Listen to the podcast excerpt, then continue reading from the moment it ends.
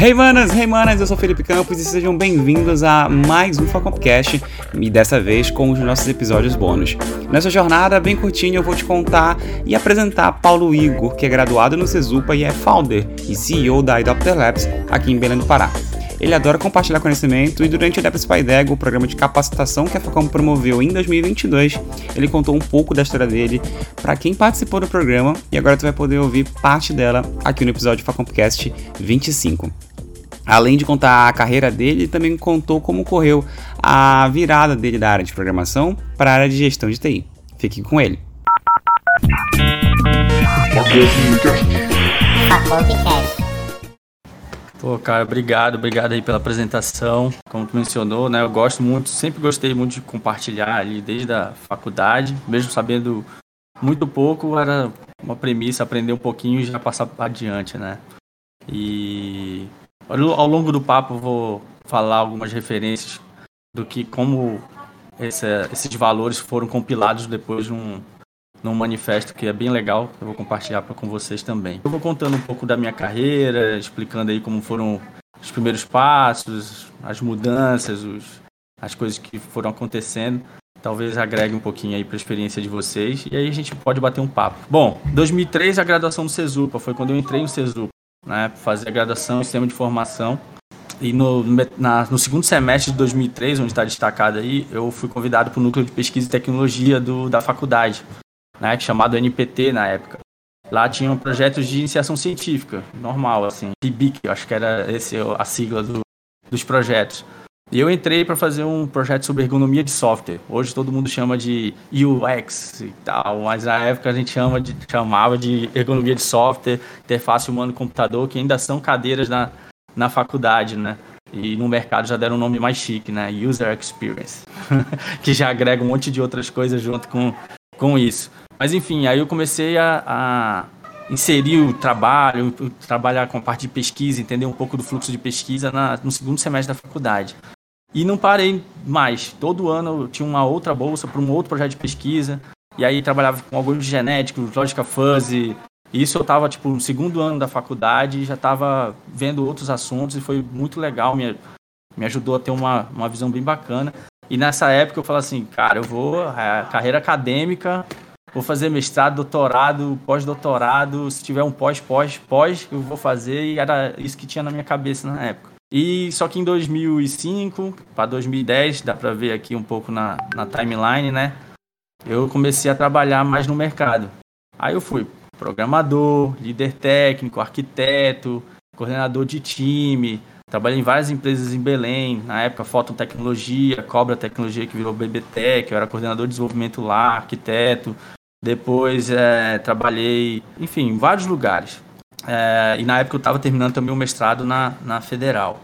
Em 2010 foi quando deu um shift. Durante essa época toda, é interessante porque eu, durante a época de faculdade, eu me envolvi muito na faculdade, em tudo que existia na faculdade. Assim. Então, eu, ah, é centro acadêmico, eu estava lá no centro acadêmico. Eu, eu, fundei o Centro Acadêmico de Sistema de Informação na época no CESUPA.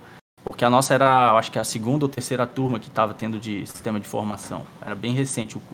Fizemos vários eventos. E aí eu comecei a me envolver com uma outra galera e fazer eventos também na área de tecnologia. Nesse período, por incrível que pareça, Belém ainda era, tinha bastante eventos assim, porque tinha um grupo mais forte de tecnologia, as empresas investiam muito nos eventos, então tinha a CEPAI, o Vinícius vai lembrar, que o Vinícius é da minha época.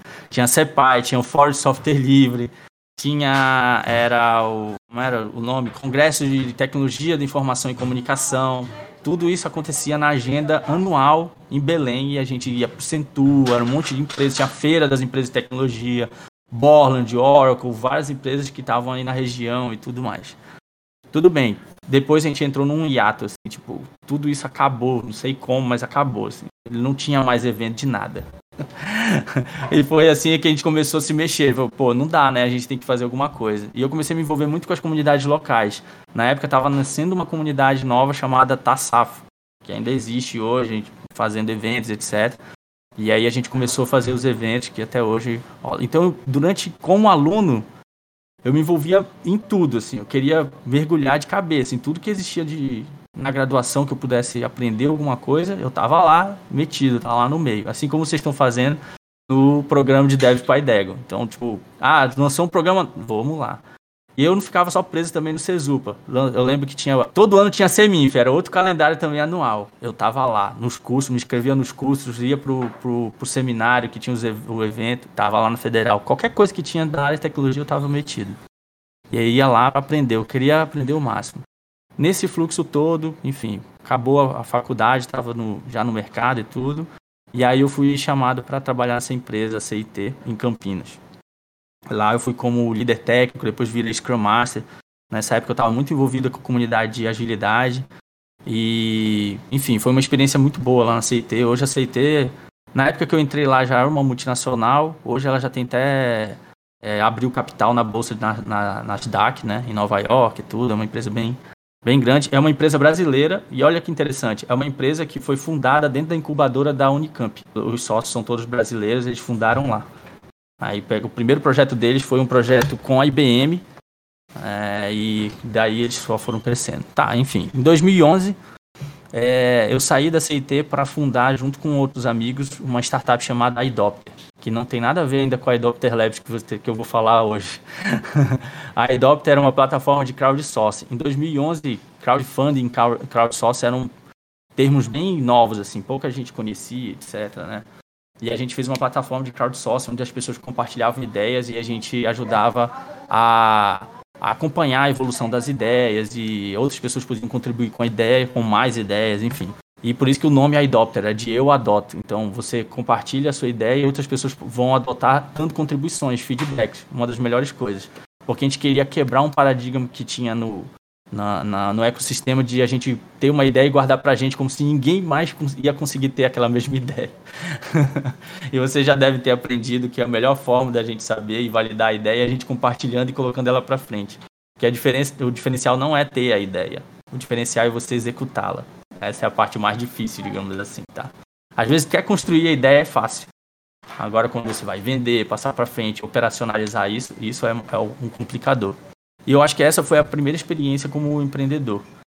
Assim, algumas decisões foram de é, foram decisões que hoje eu enxergo já como empreender, porque eu já olhava a carreira, a minha posição como mesmo eu CLT empregado em alguma empresa, eu sempre pensei nela como assim, eu sou empregado, mas a gente tem que ter uma troca. Se eu estou nessa empresa é para eu doar um pouco do meu tempo, das minhas habilidades, mas eu quero algo em troca, eu quero ser valorizado, eu quero aprender e continuar evoluindo.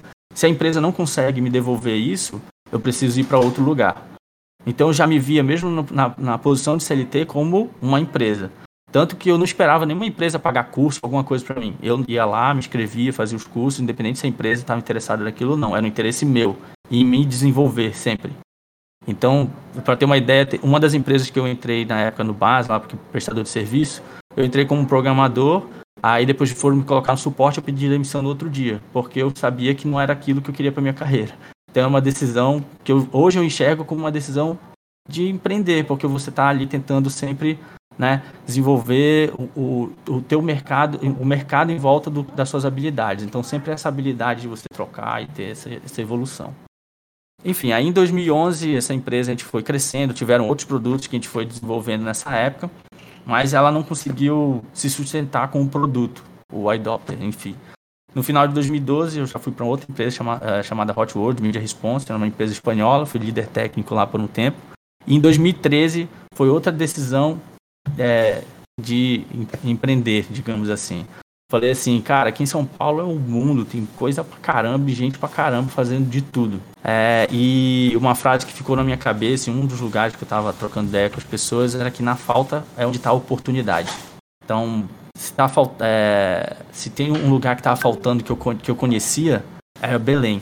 Então eu falei assim, eu vou voltar para Belém e vou fazer uma coisa diferente em Belém. Talvez eu consiga empreender e, e trazer valor, né, agregar valor para o ecossistema em Belém. E aí foi quando eu voltei em 2013, final de 2013. Em 2014 eu fundei o Hub 728, uma outra sócia, um cowork. Existiam um, ou dois outros coworkers na época que fecharam logo em seguida. Então hoje em atividade o Hub 728 Cowork que fica lá na Cidade Velha é o mais antigo que existe em Belém. Né? Não foi o primeiro em si, mas é o mais antigo em atividade que existe. Aí eu era sócio dele lá, fiquei até 2020 É, e nesse mesmo ano eu virei instrutor associado e Agile Coach da AdaptWorks, que é uma empresa em São Paulo, que até hoje eu ainda faço trabalho não só de consultoria e treinamentos no Brasil todo, para várias empresas no Brasil. Samsung, Dell, é, Grupo Petrobras, é, enfim, várias empresas pelo Brasil. No final de 2016, é, quando eu voltei como consultor de TI, a empresa era tipo eu, né? Piagodinho MR, digamos assim, né? É, ok. Aí, em 2016, entraram os novos sócios. Aí a gente, pô, vamos, vamos estruturar diferente. Mas naquela época a gente já estava pensando assim, entra, vamos se juntar para a gente pegar uns projetos e desenvolver só a gente. Tá, legal. Foi o reinício, foi quando a Adopter Labs começou a nascer, digamos assim, foi ali no final de 2016. Aí a gente mudou a razão social para a Adopter Labs, recuperando a ideia do que tinha lá atrás de eu adoto ideias, só que uma cabeça da gente desenvolver as ideias, né, digamos assim, não era mais o, o crowdsource.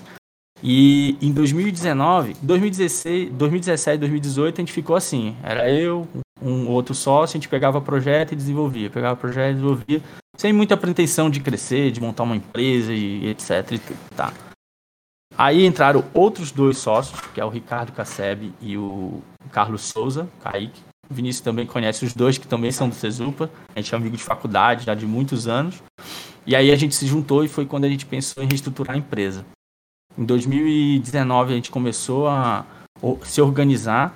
O interessante é que desde quando nasceu, desde 2011 até então, a empresa sempre foi remota. A gente não é remoto e distribuído por causa da pandemia, etc., como outras empresas foram. A gente sempre se organizou remotamente.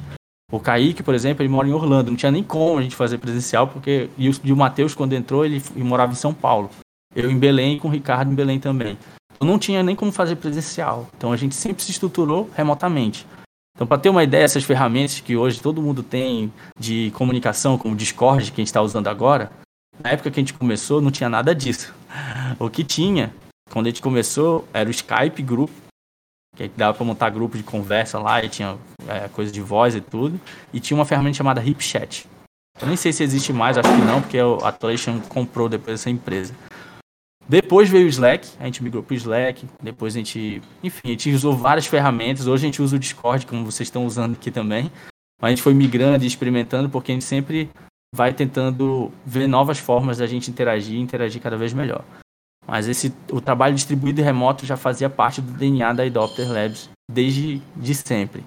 E aí a gente reestruturou a empresa e começamos a crescer. Vamos formar times, vamos crescer, vamos pegar mais projetos, vamos estruturar a empresa para vender o serviço. A gente estruturou vários serviços e começamos.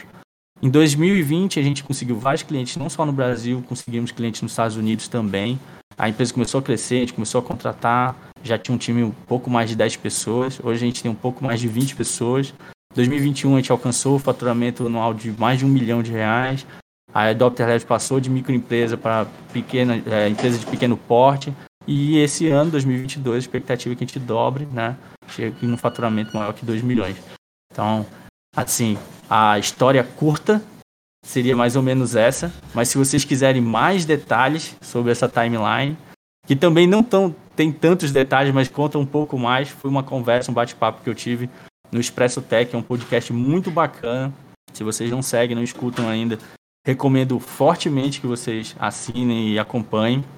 O episódio 12 foi o episódio que eu participei, né? São meus amigos lá, o Zeca e o Kaique, que tomam conta lá do Expresso Tech, chamam a galera para fazer as, as entrevistas, falam sobre vários assuntos. Tem vários episódios bem legais lá. E no episódio 12 eu conto mais sobre essa história, a gente fala dos tempos de faculdade, de outras coisas lá. E é bem bacana. A Adopter Labs, só para vocês entenderem em termos de estrutura, né? A gente reúne aí mais de 15 anos de mercado, daqui a pouco vai ter mais de 20 anos. A gente já desenvolveu aí mais de 100 soluções durante toda essa carreira, durante todo esse processo. Eu e e toda a galera que faz parte do time da Adopter Labs. A gente tem clientes e parceiros aí no Brasil e Estados Unidos. Né? A stack de tecnologia da Adopter tem um post que foi publicado ontem. Vocês podem entrar nesse link aí, Adopter Stack Pai d'Égua. Então todos os sufixos tá é, prefixo Adopter, sufixo Pai d'Égua, só muda o meio. Então é no bit.ly, tá? É, post Stack Tecnologia, Adopter Stack Pai d'Égua. Esse outro aqui que eu coloquei no podcast, Adopter Expresso Pai d'Égua, é o podcast. Então, esse para orientar vocês no link, aqui a gente conta um pouco sobre a, as tecnologias que a gente usa na Adopter. Nossa stack, ela é, resumidamente, a gente usa Elixir e Phoenix, né, uma linguagem funcional aí, e o React Native como tecnologia para desenvolvimento de aplicativos é, para dispositivos móveis. Né. A gente também tem Ruby Rails, mas hoje nossas preferências são para Elixir e Phoenix para desenvolvimento web. Quem quiser também se candidatar, de, de vez em quando a gente abre as vagas, né? Pode tra trabalhar aqui com a gente. Sufixo adopter de novo, candidatos, prefi é, desculpa, prefixo adopter, sufixo PyDeg. E embaixo tem um outro linkzinho, ó, adopter dicas emprego, que foi uma um post no nosso blog, mas também tem um episódio no Expresso Tech falando sobre dicas para quem está se candidatando, não só para cá, para adopter, mas para qualquer vaga. São dicas bem legais aí para ficar atento, tá? Esse aqui são outras redes que tem alguns conteúdos que a gente compartilha, coisas que a gente está fazendo aqui na Adopter. Tem o blog da Adopter no site também. Tem um appzinho, quem quiser depois dar uma olhada no app que a gente desenvolveu aqui internamente. É um joguinho para você aprender sobre os códigos dos aeroportos que tem no mundo todo. É bem legal para a gente passar um tempo na fila do, do médico. E aqui os contatos, algumas coisas, quem quiser trocar uma ideia, sempre estou à disposição, como o Vinícius falou. Eu sempre curto aí trocar ideia. É isso. Foi isso aí pra gente bater papo. Fiz um negócio curtinho aqui. É isso aí. Eu sei que vocês adoraram o Paulo, mas ele também contou sobre a história dele, como a pesquisa acadêmica ajudou ele a desenvolver lá em Dr. Labs a vida profissional dele. Não é isso, Paulo? Conta pra gente. Essa é uma, uma história interessante, porque quando eu estava saindo da. Antes de sair da faculdade, fui trabalhar numa empresa aqui em Belém chamada Go Software hoje. Na época era rede de informática, porque ele é uma empresa da década de 80. Então olha os nomes, né? Rede de informática aí não fazia mais sentido, eles mudaram, porque um do, dos negócios deles chamava Go. E não tem nada a ver com a, a empresa Go de, de aviação também. Mas enfim, eu fui trabalhar lá, na época, foi quando eu entrei no mestrado. E eu fui trabalhar num projeto de pesquisa junto com o CNPq e a empresa que eles tinham aprovado com um professor da Federal. Ah, e esse projeto de pesquisa era um projeto de três anos com o CNPq de pesquisa e desenvolvimento de produto para a empresa. Tem alguns editais de, de, que você consegue desenvolver produto junto com pesquisa. Nessa época, para vocês terem uma ideia, aquele, aquele know-how que eu tive na faculdade, quando eu saí da faculdade e fui para o mestrado, é, e eu já participava desse grupo de pesquisa, já estava nessa empresa também fazendo pesquisa, quando eu entrei no mestrado, eu já tinha mais de 20 artigos publicados em congressos no mundo todo, tinha capítulo de livro das pesquisas que a gente desenvolvia internamente. O know-how científico me ajuda, na verdade, até hoje.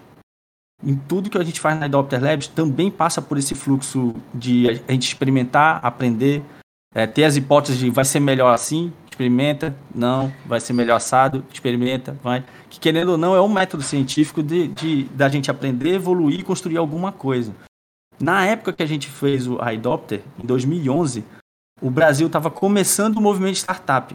O Eric Ries, que, que escreveu o livro é, Lean Startup, e o Ash Murray, que escreveu o livro Running Lean, esses dois livros, livros de referência para startups, para quem quer entender o que é uma startup, o que é um customer development, o que é um fluxo de, de validação de produto e etc. São livros muito bons. Para ter uma noção, eu acho que foi em 2011 que eu comprei esses dois livros. Um tinha lançado no ano passado, no ano anterior, e outro naquele ano eu comprei para ler os livros. O movimento estava começando a ficar quente em São Paulo, estava tendo meetups sobre isso, etc. E, e toda essa cabeça científica, digamos assim, né, do, do mestrado, da essa empresa que eu falei aqui em Belém, eu passei lá por muitos anos. Saí da faculdade até eu entrar em outras empresas em Belém, porque lá eu aprendia muito. Lembra que eu falei do negócio de empreender? Enquanto eu estiver me doando aqui e, e aprendendo e evoluindo, cara, tô no ambiente certo e lá era um ambiente assim. Eu aprendia muito todo o tempo, porque eu estava sempre desenvolvendo projetos, pesquisa, aprendendo, aprendendo cada vez mais e eu trabalhava com o desenvolvimento, que era o que eu queria me desenvolver como programador também.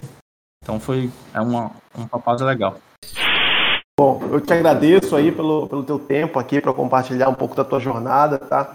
Parabéns pela, por todo essa, esse teu caminho, né? Empreendendo, voltando aqui para nossa região.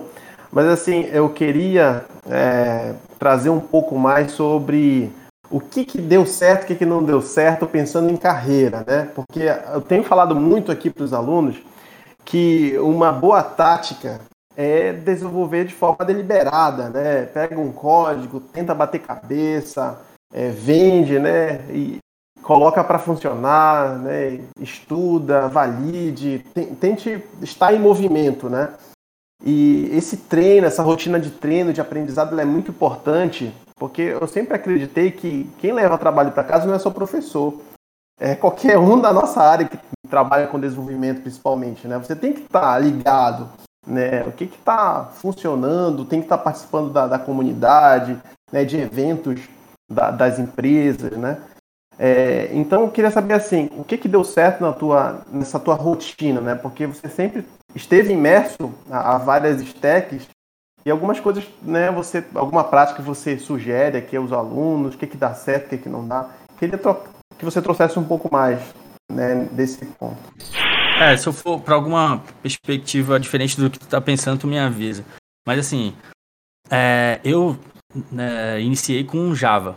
Como quase todo mundo que entra nas faculdades em Belém, né? Acaba aprendendo Java na faculdade e tal. Então, eu comia Java com açaí e farinha, basicamente. O Vinícius sabe porque lá, lá no Cesupa, tudo que a gente fazia em Java. E eu comecei muito cedo já a trabalhar nos projetos de pesquisa. Então, manjava das coisas de Java. Falava comigo de Java, beleza. Essa parte eu entendo. Aí entrei para as empresas corporativas, etc. Java. Então todo o meu know-how era de Java. Aí olha que interessante. Quando eu fui, quando a gente foi montar o iDopter, lá de 2011, aquela primeira empreitada que não deu certo, a gente foi, eh, foi decidir a tecnologia. E aí, meu know-how era Java, né? Líder técnico, arquiteto, um monte de coisa. Só que os outros dois amigos que iam me ajudar lá no projeto, o background deles era Ruby Rails. Aí eu falei, e agora? Mas aí eu, eu já estava interessado em aprender uma coisa diferente, eu via o movimento do Rails. E isso é uma coisa interessante para a gente sempre ter em mente. Linguagem programação, tecnologia, são ferramentas. A gente precisa entender para que elas servem, para a gente saber usar elas no momento certo, para os problemas certos. Então, essa é uma informação importante. Como eu via lá e tal, eu falei assim: não, beleza, não tem problema, eu aprendo Ruby Rails. E uma coisa interessante que eu vi é que se eu fosse fazer com Java ia ser um problema muito grande fazer com Java aquele projeto que a gente ia fazer. E quando eu aprendi Ruby Rails, que também é uma linguagem orientada a objeto, eu realmente aprendi orientação a objeto. quando eu aprendi Ruby, que ela é herdada do Smalltalk, que é uma outra linguagem orientada a objeto, que inspirou também outras linguagens aí. E quando eu fui aprender Elixir, que tem poucos anos ali, tipo três ou quatro anos, ou um pouco mais que eu fui aprender Elixir, eu fui aprender linguagem funcional, outro paradigma totalmente diferente. Que aí me fez eu, eu melhorar ainda mais o meu raciocínio sobre a linguagem orientada a objetos, sobre as soluções. E o que era legal, que depois que eu fiquei um tempão trabalhando com Ruby Rails, fui fazer um projeto para a Secretaria da Fazenda em Java. E, cara, era outra perspectiva na hora de desenvolver aquilo, sabe? Tu consegue usar a ferramenta, a forma que tu se expressa no código é totalmente diferente. Mas falando das coisas que deram errado, quando eu dividi meu foco com muitas coisas, isso às vezes me ajudava, mas muitas vezes me atrapalhava muito, porque aí queria aprender um milhão de linguagens, queria aprender um milhão de tecnologias e eu acabava não me desenvolvendo muito em nenhuma delas. Na época que eu comecei a desenvolver Ruby Rails, eu falei assim, pô, vou aprender JavaScript, os frameworks que estão entrando, porque o JavaScript espirrou, tem um framework novo, e aí, enfim, ia, né, correndo atrás de um monte de coisa. Só que eu, depois eu fui percebendo que isso era, que era ruim, na verdade, porque eu não, não ficava bom em nenhuma delas. Nenhuma. Então eu pegava um projeto novo para fazer, eu começava a fazer, ficava todo travado. Porque eu conhecia as linguagens, conhecia a sintaxe, conhecia as coisas, mas, putz, eu não, não, não me aprofundava muito naquilo. Não quer dizer que você tem que parar completamente de estudar outras coisas, mas saber que você precisa ter foco em se aprofundar em alguma delas. Porque você precisa escolher ferramentas.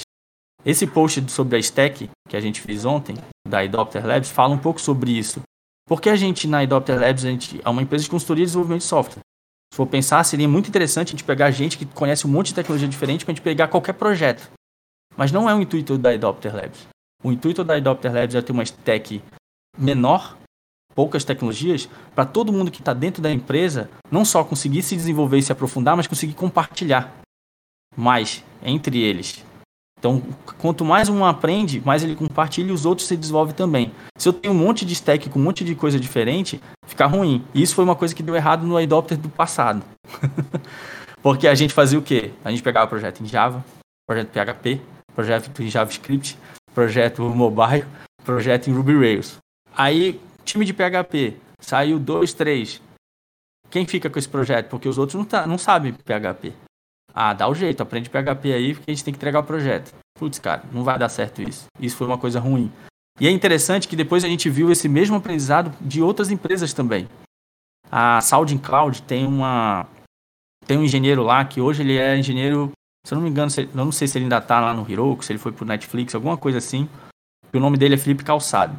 Ele é um cara que postava artigos muito bons sobre desenvolvimento, tecnologia, sobre filosofia mesmo de paradigmas, arquitetura. É um cara muito experiente, ele era da Globo.com quando ele foi para Totworth, na Austrália, enfim. E ele falou, pô, cara, aqui a gente tem muita tecnologia. Os engenheiros olhavam assim um, um problema e falavam assim, ah não, o bom é o framework tal que saiu ontem. Vamos usar esse framework para resolver esse problema. Os caras estudavam e resolviam esse problema com o framework. Chegava um outro problema, um, esse daqui é aquela outra tecnologia. Aí estudava outra tecnologia. Aí quando via, cara, a solução tinha um monte de serviço com um monte de tecnologia diferente, quase ninguém conseguia compartilhar muitas experiências e às vezes o conhecimento saía da empresa, quando aquele negócio dava problema, o que, que tinha que fazer? Vamos construir um novo, porque ninguém vai saber dar conta disso aqui. Então, isso foi um aprendizado que a gente teve. Então, a gente foi reduzindo cada vez nossa stack, foi tirando outras tecnologias do meio do caminho, para a gente ter um foco maior em tecnologias que a gente sabe que suprem muito bem a, a, necessidade dos problemas que a gente quer resolver. Tanto que chega cliente, por exemplo, com a gente, ah, eu tenho um, um software legado em Java aqui que a gente precisa evoluir da manutenção. Cara, infelizmente a gente não, não atende, não trabalha com essa tecnologia. Então foi uma questão de posicionamento e foi uma coisa que deu errado no passado que a gente sabia que não ia ser legal de, de fazer para o futuro. A gente continua explorando outras tecnologias. A gente tem até um radar que a gente faz junto com, com a galera aqui dentro da empresa, do que eles estão estudando, a gente incentiva.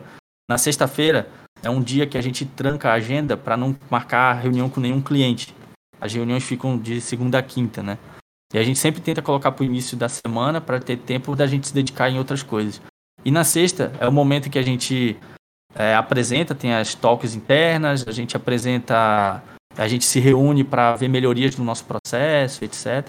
E aí, quando alguém está estudando uma coisa diferente, ele vai lá e compartilha. Ah, estudei sobre o Flutter, agora como está a tecnologia nos anos de 2022, as melhorias eu queria apresentar. Aí a pessoa vai lá apresenta. Mesmo não sendo da stack, mas a gente pode avaliar como, tá, eu acho que vale a pena a gente fazer uma POC disso, ou fazer um projeto interno para a gente avaliar e talvez substituir, como a gente já fez no passado.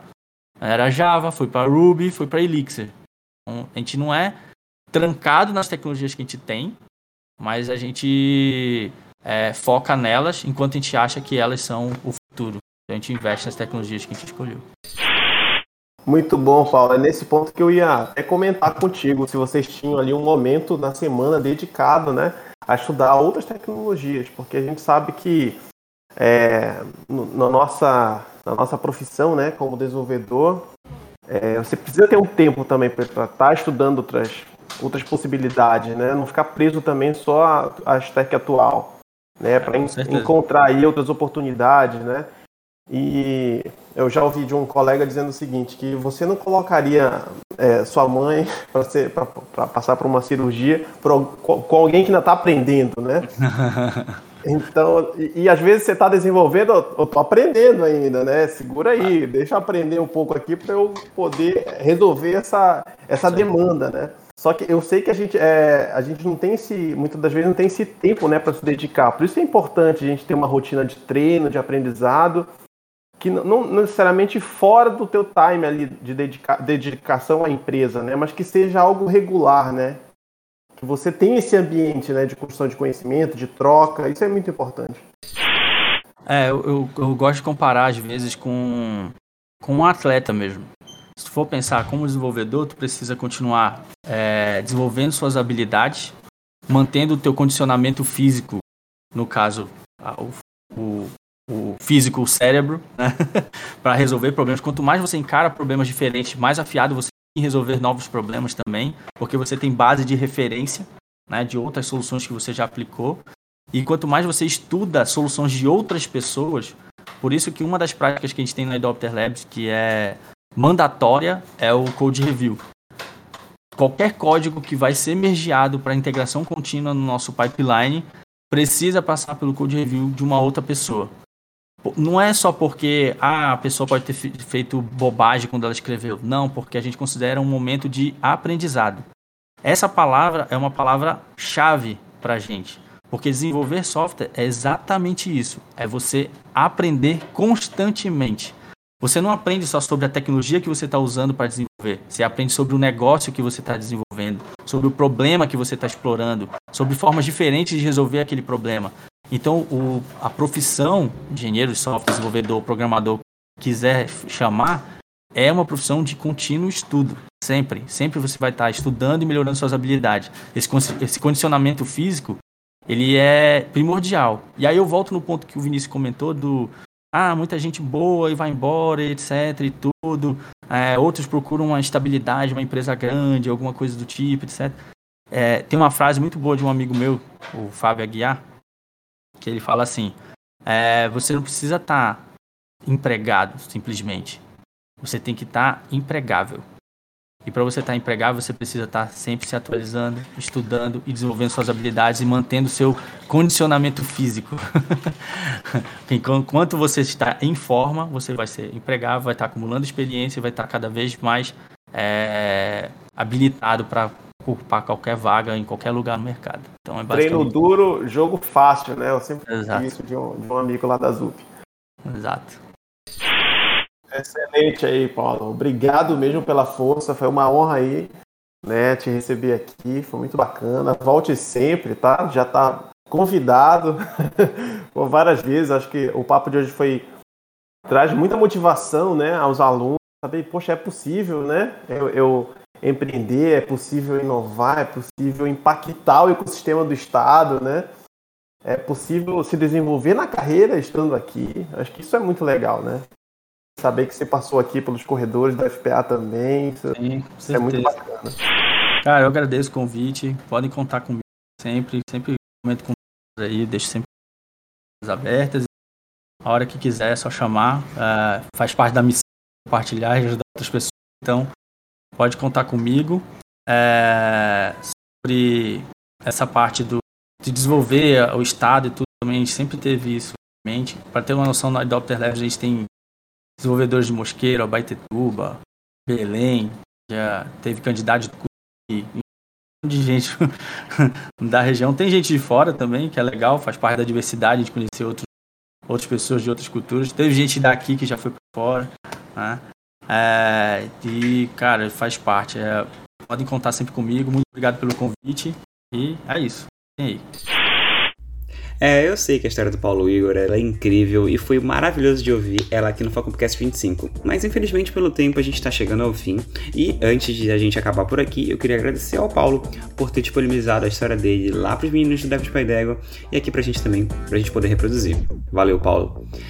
Além disso, eu queria lembrar vocês também que a gente tem outras iniciativas aqui na própria Facomp. Você pode descobrir elas em facompcast.fpa.br ou nas redes sociais da Facomp, arroba computaçãoFPA.